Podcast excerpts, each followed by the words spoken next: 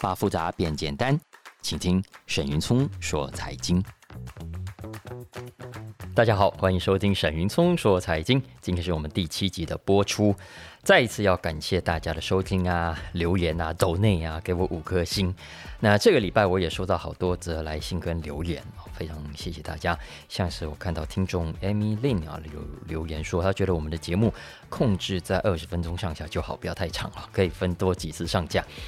其实之前呢，我们的制作人江明伦啊。稍后他们也这样子讲，叫我节目不要弄太长啊，因为他们根据后台分析的数据也发现，大部分的听众都是在上班啊、下班的路上听的，那差不多二十分钟左右比较理想，而且据说短一点啊，多分几次更新，呃，对排名有帮助哦。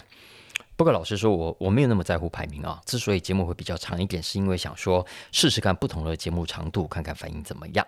而且最重要的是，新闻真的太多了，我每次都觉得很多新闻没有办法讲到，每一次录完的都有这种感觉，所以才会有时候长到大概四十分钟左右。我觉得 Podcast 至少有这个好处啊，大家一次听不完可以分段听嘛，哦，啊，那大家不要忘记听就好。所以。不管怎样啊，呃，谢谢大家的留言。我我现在也在努力看看怎么调整，研究一下接下来怎么安排比较好。那总之呢，再一次谢谢大家的收听啊，呃，抖内还有留言分享，特别是分享这件事情，很需要大家的帮忙。我是真心希望我们节目的内容可以给大家一点不一样的财经新闻啊。呃，相信我，财经的世界真的非常有趣啊。财经新闻关注的不是只有钱。不是只有股票啊、投资啊、ETF 而已啊，值得我们学习的财经人物跟事件很多，不是只有什么大老板啊、大土豪而已啊。我们各行各业都有很值得学习的对象啊。那我们日常生活中遇到很多中小企业老板啊，哎，搞不好都是民间高手啊，千万不要小看了大家。来，今天我们照例还是先讲一下最新一期的《经济学人》杂志哦。今天我们要分享的是二零二三年十月二十一号出刊的《经济学人》。除了封面故事之外，我会跟大家聊几篇我觉得蛮重要也有趣的文章啊，大家继续的听下去。先来讲封面故事，这一期的封面呢，跟上一个礼拜一样，还是锁定以色列跟巴勒斯坦的冲突，或者可以说是战争。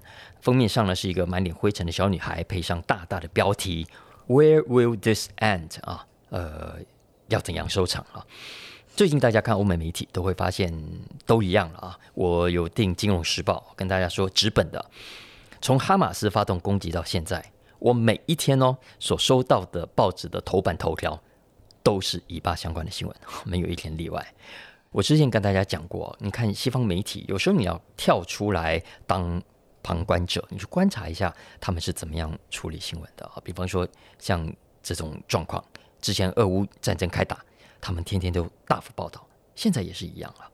这通常意味着两种可能：一种呢是对这些西方媒体来说，他们真心相信地表上已经没有别的更大条，没有一件比以巴冲突战争更值得关注的事情了，所以他们把这个新闻放到头版头条。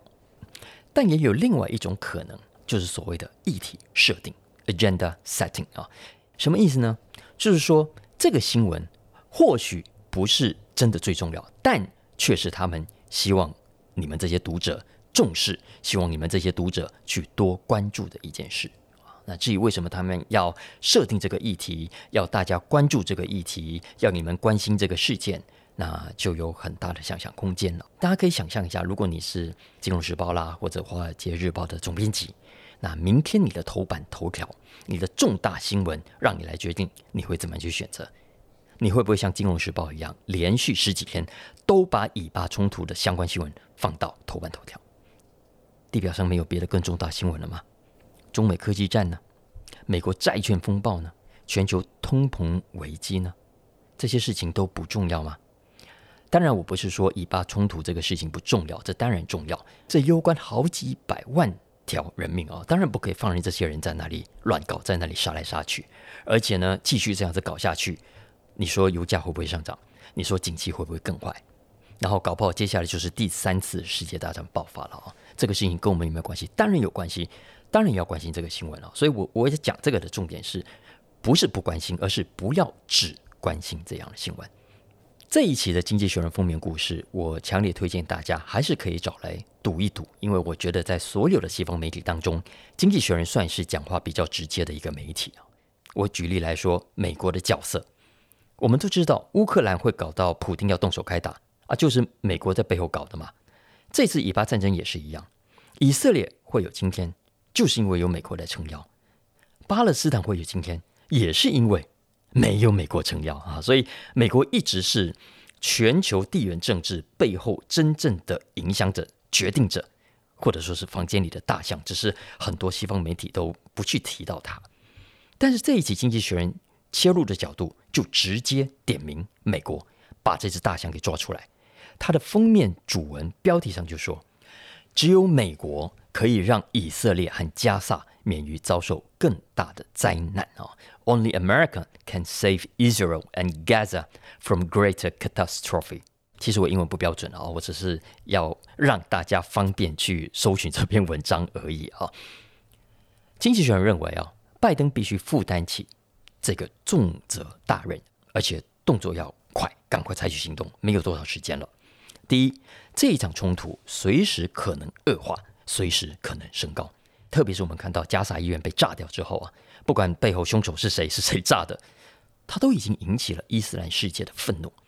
黎巴嫩真主党已经逼近了边界，准备随时要开干了。网络上也有越来越多声援巴勒斯坦的声音，周边国家很容易就被卷进来，让冲突恶化跟升高。而且第二，美国你不能再让自己跟回教世界之间的关系恶化下去了。现在双方的长期关系本来一度要转好。现在却大幅的倒退，约旦本来要跟拜登搞高峰会，现在全部取消。在这种情况下，唯一能够让中东走上和平、避免冲突扩大的，没有别人。经济学人说，只有美国。美国应该赶快去跟以色列说：“得饶人处且饶人啊！现在报复容易，可是接下来呢？你要怎样收场？当战争或者说冲突结束，请问你要怎么样去面对这些阿拉伯世界的邻居？”所以这一期《经济学人》是延续上个礼拜的论点，他认为以色列要从现在开始就为停战之后做准备。拜登呢也要去告诉以色列：第一，你不应该去对付巴勒斯坦的老百姓，而是应该更加明确的强调，你要对抗的是恐怖分子，是哈马斯集团，不是加萨人民。第二，以色列应该从现在就承诺，将会协助加萨走廊的重建。未来也不会因为这一次的冲突而展开经济上的报复，他会好好跟新选出来的巴勒斯坦领袖相处。当然了，这个讲很容易，实际上经济学人也知道，接下来要怎么做才是最困难的部分。因为就算拜登可以说服以色列，那以色列还是得面对在后哈马斯时代，假设哈马斯真的会被干掉、被铲除掉，那要怎么样去维持双方的安全跟稳定呢？我们上次说过，以色列不可能长期占领，他也不可能扶植一个傀儡政权。阿拉伯的维和部队长期进驻也不可行，所以未来的稳定，它绝对需要国际共识才行。而拜登，他必须从现在开始就跟阿拉伯世界展开合作。如果不这么做，继续打下去，谁赢还很难说。但可以肯定的是，伤亡必定更加惨重。我打个比方来说好了，以色列发动地面战。要知道，他未必可以如愿以偿的歼灭哈马斯哦。为什么这么说？这一期《经济学人》有一篇文章就给大家说明为什么地面战这么的不容易。因为啊，加萨走廊在军事上是非常不容易克服的。一个原因是人口跟建筑物非常密集，街巷非常的小。街道小，街巷小，代表着什么呢？不利于进攻。建筑物密集呢，也会造成通讯不良，而且到处都是老百姓。哈马斯哈非常好躲藏，以色列是未必有胜算的。这还是在地面上的问题。更重要的是，我们都知道现在的卫星系统很发达嘛，透过天上的卫星啊，地表上的一切活动，都逃不过西方这些情报单位的监测的啦。你看，像这一次啊，不要说情报单位，经济学人就有能力这么做了。这一期的经济学人有去找了卫星资料分析，他发现呢。目前的加萨已经有超过一万一千栋建筑物被炸毁，估计大约占加萨这一带总建筑物的百分之四点三。特别是北方被炸得非常严重，有一个叫做 Beit Hanoun 啊，呃，我念音不准了。总之，在北方有一个小镇，这个地方最惨。所以总共呢，加萨现在至少有九万个家庭无家可归。那你看，这就是《经济学人》光是透过卫星分析所得出来的结果。更何况专业的军方，他们得到的讯息一定更加的完整。这个事情你知道，我知道，哈马斯知道吗？他当然知道。所以哈马斯怎么做呢？坐以待毙吗？一切都演给卫星看吗？当然不是。他们怎么做呢？他们搞地道、挖地道。来躲避卫星的追踪。《经济学人》这一期这篇文章非常有意思。他说啊，在加萨这一块四十乘十平方公里的范围内，大概是四百平方公里啊，已经挖了多少呢？挖了长达五百公里的地道，哎，里面错综复杂，也没有办法从空中去监测。更重要的是，在地下你没有办法用 GPS，也没有无线电。除了训练有素、非常清楚、熟悉地道结构的巴勒斯坦之外，对于以色列跟美军来说是非常不利进攻的。所以，以色列如果要继续的强攻，就算火力强大，恐怕也是要付出非常大的代价。最后，《经济学人》的结论说：“拜登先生啊，你是唯一可以挽救这一切的人。否则，如果你如果拜登失败了，如果中东陷入混乱了，对美国来说同样会是一场大灾难。”那这是这一期《经济学人》的封面文章啊。当然，除了封面文章之外，它还有其他几篇呃专题，我就不多谈了。大家有兴趣可以去找来看。我相信接下来这段时间，我们还是有机会继续谈这个话题的。所以接下来，我想换另外几个我认为也很重要，甚至对我们来说更重要的新闻啊。首先呢，我推荐大家读一读这一期的 Business 栏目下的头条，因为啊，这篇文章跟我们有非常直接的关系啊。我们知道，美国现在不是在科技围堵中国吗？那这一篇 Business 头条谈的就是美国围堵中国，但是有漏洞，但是有漏洞啊！什么漏洞呢？来，我们先看一下最近的两个大新闻。我们台湾媒体都有报了啊，一个是跟韩国两大半导体公司有关，韩国的三星跟 SK 海力士这两家公司啊，总共掌握全球百分之七十的 DRAM 和百分之五十的快闪记忆体市场，这个是我们都知道的。而且呢，他们在中国都有规模很大的投资嘛。你看，像三星在西安有快闪记忆体厂，SK 海力士呢在无锡跟大连都有工厂，所以照理说，他们应该要配合美国去跟中国脱钩的。但是美国在十月九号宣布无限期的延长三星和 SK 海力士的豁免权，它允许晶片设备引进中国。然后几天之内，我们看到台湾的台积电也宣布呢，已经获得美方授权，可以继续在中国南京厂的营运啊，这是一个新闻。另外一个新闻呢，是美国在十月十七号宣布要扩大去年十月上路的出口限制范围喽，要进一步的切断中国取得尖端晶片设备和 AI 晶片的途径。未来包括越南啊、沙乌地阿拉伯在内，有更多的产品的出口地点都必须遵照美国许可的要求啊。这是另外一个台湾也有报的大新闻。那我们可以看到很多的分析师就说啊，你看美国这几招下来啊，中国肯定被搞死。不过呢，经济学人这一期却提出不同的看法，因为他认为，虽然美国在科技围堵中国上讲得很大声，实际上漏洞很多啊。怎么说呢？这要从美国的围堵策略讲起。要知道，美国的围堵是没有办法靠自己的，他需要他的盟友的帮忙，亚洲的日本啦、韩国啦、台湾以及欧洲的德国啦、英国啦、荷兰等等，大家一起来联手。可是呢，这些美国的盟友啊。讲是讲盟友，但是大家都有自己的打算，所以呢，他们未必跟美国有完全一致的步调，而这个不一致就形成了经济学人所谓的防堵的漏洞。比方说好了，今年美国跟荷兰、日本不是达成了协议吗？说不要卖高阶半导体的设备给大陆。那我们知道，荷兰有艾斯摩尔啊，日本有东京电子啊，我们叫东京威力科创啊，都是最重要的半导体设备大厂。没有设备，中国的半导体生产就没戏唱。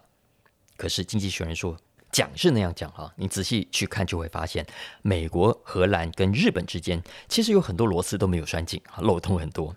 因为在美国啊，负责这件事情的叫做工业安全局，英文叫做 Bureau of Industry and Security，简称 BIS。BIS 呢有一份清单。清单上明确的列出美国高科技公司不可以往来的对象，禁止这些美国公司把特定的高科技技术跟产品卖给名列清单上的大陆的企业。可是呢，这是美国，在日本并没有这样的清单。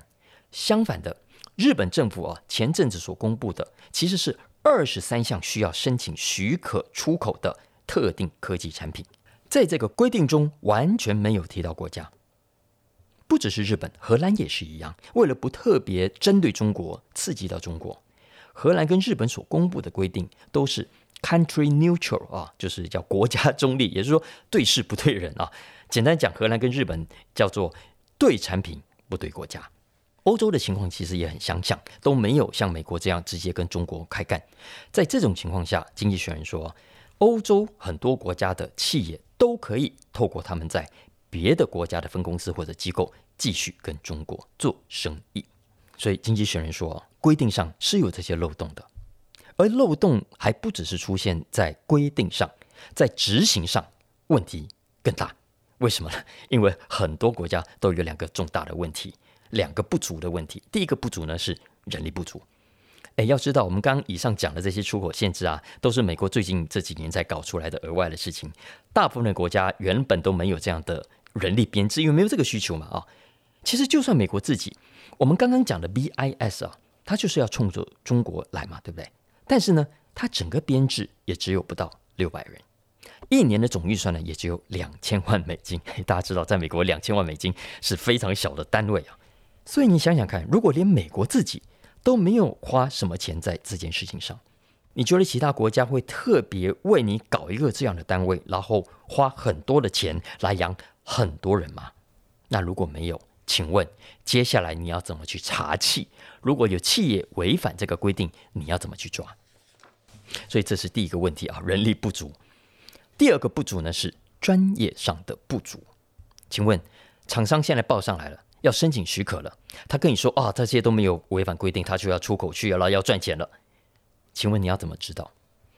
厂商同一个零组件啊，他跟你说啊，要用在限制清单以外的设备，或是出口到中国以外的国家，你怎么知道他出口之后没有再转进中国？经济学人说，这是几乎不可能事先知道的事情。It is almost impossible to tell。当然了，这些漏洞哦，美国也不是不知道，所以也在不断的调整修正当中。特别是针对欧洲，美国现在要欧盟啊提出一份清单，列出各种经济安全上的威胁，包括高阶晶片啊、呃量子运算啊、AI 等等。然后呢，要二十七个成员国去签名同意，算是要防堵这个欧洲不同国家各上各的掉的这个漏洞。可是面对现实哈，要全部二十七个成员国都点头这件事情本身。恐怕是要搞得天荒地老的过程啊！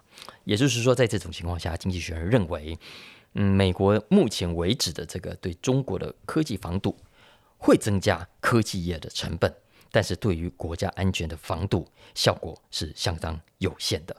也就是说，如果接下来大家在新闻上还是会看到中国大陆又跑出什么像华为手机这种让人跌破眼镜的科技突破，哈，不要太惊讶。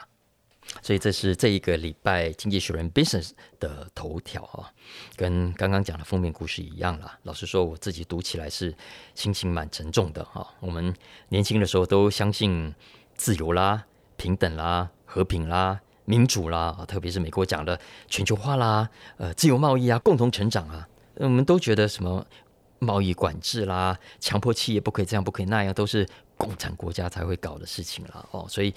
推翻共产国家天经地义，对不对？结果呢，搞半天强权都一样啊！为了维持自己的霸权，呃，你看一下美国现在也不给你搞什么民主、自由、平等、不干预企业这一套了啊，都是伸出拳头来比大小啊！所以啊，不管了，不讲这个了，我们换个好玩的题目。这个礼拜呢，这一期我觉得最好玩的一篇文章是他的 Bartleby 专栏，谈一个很有趣的题目，叫做。一个人的事业成功，请问需不需要靠运气？在一个人或者一家企业的成功过程当中，运气扮演的角色到底重不重要呢？How big is the role of luck in career success? OK，呃，在事业成功的过程中，运气的角色有多么重要啊？那我先讲结论，经济学人说很重要。他这个结论不是空口说白话哦，而是建立于很多实证的研究。我算了一下，这篇文章提到了 paper 研究至少有五篇啊。这篇文章一开始就写啊，严格说了，我们也可以讲打从投胎开始就是运气的结果。好，运气好的呢，巴菲特讲过嘛，你就是在美国出生，当美国人享受自由市场的好处啊，这叫做中了子宫乐透啊，Ovarian Lottery，这巴菲特的话。然后呢，呃，求学啦，毕业后也是一样的，有人就是运气好啊，呃，会遇到好的主管或者被分派到很棒的任务，然后从此改变了人生的道路。然后也的确，我们常常可以看到很多人的工作表现绩效好不好，往往跟能力无关。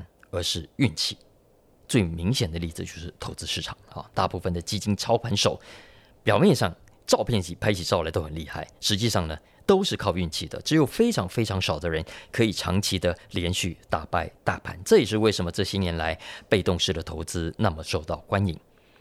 不只是金融市场，石油业、探勘业也是很好的例子。很多石油业者讲到探勘呢、有时候你会觉得很专业，对不对？你觉得他们一定是用了很厉害的科技，然后挖到新的石油。实际上呢，根据科罗拉多矿业学院呢、啊、最近的一份研究，他说呢，其实，在石油业有九成以上的业者认为，探勘计划的成败啊，虽然很多的因素也很重要，但是呢，往往还是看运气的结果。负责刚刚讲这份研究的两位学者去分析了挪威大陆棚啊过去五十年来的历史记录，他发现什么呢？他发现钻油公司的绩效完全是随机的。那如果钻油探勘是要靠运气，请问创业呢？创业加成功也是靠运气吗？当然，用巴菲特的逻辑来看也是了啊，因为有人天生就是胆子大。敢冒险哦，或者脑袋好，然后思考更周全，或者说 EQ 高、交际能力强啊，这就是台湾话讲的“心里惊歹势”，对吧？哈，然后很多啊，这个很风光的 CEO，感觉上也很厉害，对不对？那他的薪水高低是靠能力吗？不，经济学人说也是靠运气的。他引述伦敦商学院哦 （London Business School） 的两位学者，以及美国犹他大学一位学者，这三个人共同发表了一篇 paper。这篇 paper 就发现。CEO 的收入啊，也是靠运气的，哈，所以运气很重要，对吧？哈，那请问，那我们还在干什么呢？如果说在成功的路上都要靠运气，那我们还要努力吗？经济学人为什么要谈运气呢？运气那么重要，又意味着什么意思呢？有的，经济学人写这篇文章当然有它的意涵，我帮大家整理出两个重点就好。第一个呢，经济学人说，这意味着啊，如果我们要成功，首先呢，就要设法降低坏运气所带来的伤害。坏运气所带来的伤害要去设法降低。举个例子来说好了，在投资上，建立所谓的资产组合或者叫资产配置啊，就是一个好办法。不要把鸡蛋都放在同一个篮子里，可以帮助你降低你倒霉、你的坏运气所带来的伤害。我想还有很多在经营上，大企业都会多角化，去多元发展，同时押宝不同的科技，也是同样的道理啊。你看现在很多的汽车厂，这二三十年来，汽油车也做，柴油车也做，电动车也做，氢能车也做，几乎都去投钱投资，自己搞，然后还去投资很多的新创，就是一种科技风险的分散，希望可以降低未来万一倒霉，自己投入的领域被淘汰了。诶，还有别的机会来把自己救回来，所以这是第一个，我们要设法降低坏运气所带来的伤害，最好要建立所谓的资产组合跟资产配置。当然，这是比较消极的防卫。更积极的一点是，经济学人提到的，想要成功，我们就必须设法去提高好运气发生的几率啊，提高好运气发生的几率。那至于怎么样才是提高好运气发生的几率，就见仁见智啊，开放讨论。那有人说呢，啊，要去多接近成功的人啊，呃，要多远离负能量的人等等啊。那关于这点，我倒是有一点可以跟大家分享。我觉得要远离坏运气呀，要给自己带来更多好运气，很重要的一点哦，反而是要去跟那些看起来特别好的运气，那些 too good to be true 的东西保持距离。你不要因为哇，这个看起来是很好的运气，很好的机会，然后就去跳进去。不，正好相反，这种东西哦，这种事情你反而应该跟他保持距离。我举个例子来说，今天如果有个人跟你讲啊，哎，做什么事情很好赚哦，没有风险哦，保证获利哦，不用努力就可以赚被动收入，你很快就可以回本哦。对，我跟你讲，这种东西肯定有鬼，沾上去后，保证你倒霉，而不是你好运。这就是我说的那种 too good to be true 的东西，其实通常都有问题，其实都是包藏祸心的。我讲的不是只有投资哦，还有工作上也是啊。今天如果有人跟你讲，哎哎，我跟你讲哦，去什么国家打工哦，只要几个月，你就可以赚大钱回来，就发大财哦，就可以从此财务自由哦，减什么债呀？有没有？然后经营事业有时候也是一样的啊。今天我假设好了，有个厂商跑来跟你，哎，他拿一个原料给你。哎，我跟你讲哦，这个东西的成本比市面上其他同样的东西价格便宜一半以下啊，你要不要？我是不知道你怎样了哦。我是向来不相信这种东西的，但就是有人会上钩，所以才会有人去搞什么地沟油啦、病死猪啦这种黑心的勾当啊。我觉得会搞这种事情的人，通常都会在当下觉得自己好运。但在我看来，这很可能是你倒霉运的开始。也就是说啊，《经济学人》这篇文章乍看之下，好像一开始讲的都是靠运气啊，大家不用努力了。实际上不是的啊，这篇文章本质上还是要大家努力的。你至少要努力学习怎么样提高好运气，怎么样去远离坏运气。包括刚刚讲的 CEO 也是一样啊，没有说 CEO 最后薪水高低跟运气很有关系。可是呢，你要先当上 CEO 才行啊。那当上 CEO 的过程，你还是需要努力啊，还是需要能力哈、你没有努力跟能力，你也没有机会去享受好运气的那一天啊、创业也是，运气很重要，没错，但是方法跟经验也很关键。这篇文章引述的是二零零六年哈佛大学一位学者一份非常有名的 paper。根据这篇 paper 发现，成功创业过的创业家啊，他下一次创业的成功几率会比那一些上一次创业失败的创业家。要来得高啊，所以经验还是重要的。所以以上是《经济学人》这一期推荐给大家看的几篇文章啊。那刚讲了成功，我最后来讲一下最近三不五时都会看到的新闻。我真的逃不掉他的新闻呢，他就是 Taylor Swift 泰勒斯。嚯，我觉得这个年轻女孩真的太了不起了。但泰勒斯的。事情啊，真的要讲，搞不好要另外开一个泰勒斯特别集才讲得完哦。因为你看这几年来，他创下了音乐史上的记录太多了。不过这一集要讲一下泰勒斯呢，是因为这两个礼拜来新闻好多哦，我帮大家整理一下几个啊。呃，首先是先讲八卦哈，泰勒斯最近交了一个新男朋友，是美式足球的明星 Travis Kelsey，。他们在纽约去上了电视节目，然后呢被拍到在手牵手啊，然后呢英国还有媒体发现泰勒斯呢搭他的私人飞机从加州飞到 Kelsey 的家里做什么呢？吃早餐。然后狗仔队还问到他们吃了什么东西啊？据说有火鸡肉、欧姆蛋啊、鸡肉起司、墨西哥卷饼、蔬菜汁等等啊，总共花费四十五美金。你看，你知道那个。为什么要写的那么细？就是因为要衬托出那个冲突点。你看，打私人飞机一趟是多少钱的油钱呐、啊？然后去为了吃四十五块钱美金的早餐啊！当然，那只是八卦一下喽，不是我要讲的重点。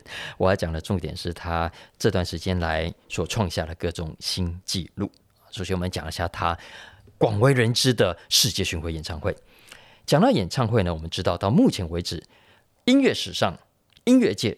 创下巡回演唱会收入最高的纪录的人是英国歌手 Elton John。你看他的今年七月结束的告别演唱会，全球进账九亿四千万美金。不过呢，这个记录肯定会被泰勒斯给打破，因为根据估计，算到明年三月为止，泰勒斯的演唱会门票收入就可以冲破十亿美金，改写了 Elton John 的记录。而且他还只是算到明年三月为止，不要忘了他的巡回演唱会是一直会持续到明年的十一月，所以预估售票的收入啊还会更高。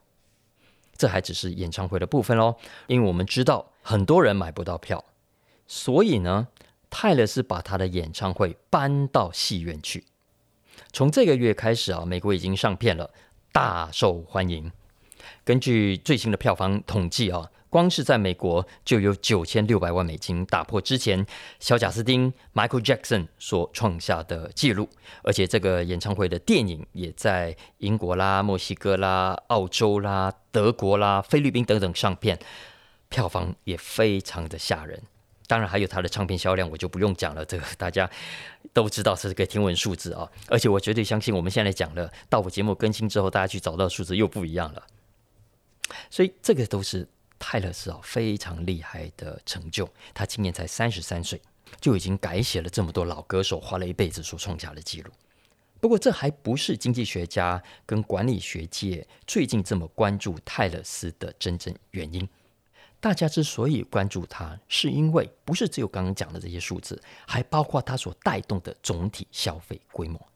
一般来讲啊，演唱会现场的衍生商机是很大的。我们都知道，在美国有个统计数字啊，他说现场演唱会的票哦，每一百块钱的支出会带动当地周边的消费，大约是三百美金，也就是一比三的意思啊。那所谓周边消费就包括了旅馆啦、啊、餐饮啦、交通等等。可是根据估计，泰勒丝完全把这个过去的平均丢到很远去了啊！我看到《时代》杂志说，泰勒斯的歌迷啊，take this to the next level。什么样的 next level 呢？刚刚不是说门票一百块会带动三百块吗？呃，泰勒斯演唱会的平均票价，我们知道有高有低嘛。哦，有人去算出来，平均大概是两百五十三块美金左右。那按照过去的比率来换算呢，歌迷大概会花七百五十块钱哦。简单讲是这样。可是实际上有统计去发现，泰勒斯的歌迷花在各种的周边商品、花在餐饮、交通、服装等等的费用，平均每个人高达一千三百到一千五百美金。这就是为什么这段时间来我们看到泰勒斯演唱会所到之处啊，呃，旅馆涨价啦，高档的餐厅客满啊，然后百货公司啊，商店人山人海，有没有？泰勒斯的歌词里面有提到什么 friendship bracelet” 啊，友情手链，好，这个手链就大卖，我们还卖到缺货。泰勒斯喜欢十三这个数字，这个数字的周边商品呢，就到处都可以看到啊。所以现在有个词就叫做泰勒斯经济 （Swiftnomics）。Morgan Stanley 啊，摩根大通。有一个估计的数字，他说啊，今年呢，美国两大司，一个是泰勒斯，一个是碧昂斯，这两大巨星的演唱会啊，替美国的第三季带来了超过五十四亿美金的消费，可怕吧？啊，那讲到这两大巨星，我又想到之前看到的另外一个新闻，大家知道我们念新闻系的嘛？啊，那报社呢？呃，通常有分路线啊，有人跑政治啊，有人跑体育，有人跑财经，有人跑娱乐，有人跑社会新闻，有没有？但现在美国有一个很特别的线跑出来了。上个月，美国 Gannett 报业集团就说，他们要设一条新的线，叫做泰勒斯线，要找一个全职记者专门跑泰勒斯新闻，而且据说不是只有泰勒斯，还有另外一条线叫做碧昂斯线。我看到新闻是说啊，据说跑泰勒斯新闻的这个职缺，Gannett 集团开出来的年薪是多少呢？十万美金。你要跑泰勒斯新闻可以十万美金给你，当然你还是要有两把锁子，你真的很熟泰勒斯才可以啊。那这个都是我最近帮大家整理出来跟泰勒斯有关的新闻，这个可以谈的事情当然很多啊。像他为什么可以这么成功？有人说啊，就时机不是刚好嘛，大家都疫情过了，要冲出来听演唱会啊。那我们都知道，演唱会已经成了一门新的大生意。美国富比士杂志曾经估计，今年的十大畅销歌手，光是今年一到八月底为止，就加起来总共赚进了超过十亿美金。包括泰勒斯啦、碧昂斯啦、Ed Sheeran 啊、Coldplay 啊、Pink 啊、Elton John 啊、Morgan Wallen 等等，总共这十大就捞走了十亿美金。所以演唱会啊，真的是很好赚的生意。再来第二个，Taylor Swift，泰勒斯跟其他歌手最大的不一样之一是，他的歌曲真的太普及、太深入人心了。他可以连续你看三个多小时的演唱会哦，每一首都可以是歌迷非常熟悉的歌。更重要的是。泰勒丝可以形成自己的独门经济学啊，是因为他具备绝大部分歌手都不具备的条件。比方说，他的歌大部分都是自己写的，然后有一些作品呢，他居然大胆的拒绝之前这个串流平台去上架，有没有？然后呢，他慢慢的推出很多重新录制的专辑，再把这些专辑的歌曲的主控权回到自己的手上，这个是非常少见的歌手可以做到的事情。然后呢，在这个后媒体时代。泰勒斯也改写了整个娱乐业的游戏规则。比方说，好了，过去你要当演艺人，台湾也是一样啊。你要不要常常接受媒体的专访？要不要常常接受曝光？泰勒斯呢？不来这一套。他最后一次接受专访是什么时候的事？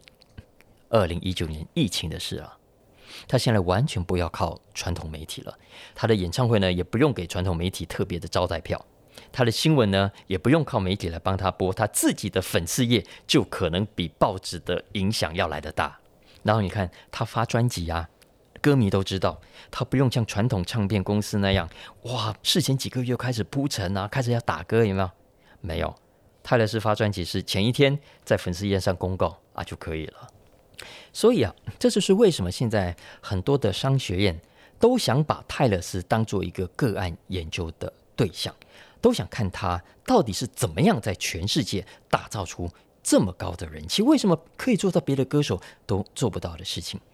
不只是商学院，很多财经媒体，我最近发现也一直在帮泰勒斯归纳他的成功法。比方说，我就看到《华尔街日报》最近有一篇谈向泰勒斯学习如何在商场上成功啊，它标题叫 “How to Succeed in Business Like Taylor Swift”。这是《华尔街日报》，他可以去 Google 一下，搜寻这篇文章。那 Inc 杂志啊，呃，专门做中小企业的 Inc 杂志也有一篇谈泰勒斯成功赚到七亿八千万美金的四堂课。英国卫报这几天也登了一篇最新的。谈泰勒斯如何打造音乐帝国，How Taylor Swift Built Her Music Empire。啊，大家有兴趣，以上这几篇文章都可以去找来看啊。总之，泰勒斯可以讲的故事太多了，以后有机会我再开一个特别来跟大家分享好了。很久了，这一期好像又有点太长了。好了，先讲到这里，OK。呃，谢谢大家的收听，也帮我顺手按个赞，评分五星，然后。分享给更多的朋友、同学、家人一起来收听。OK，下礼拜见，拜拜。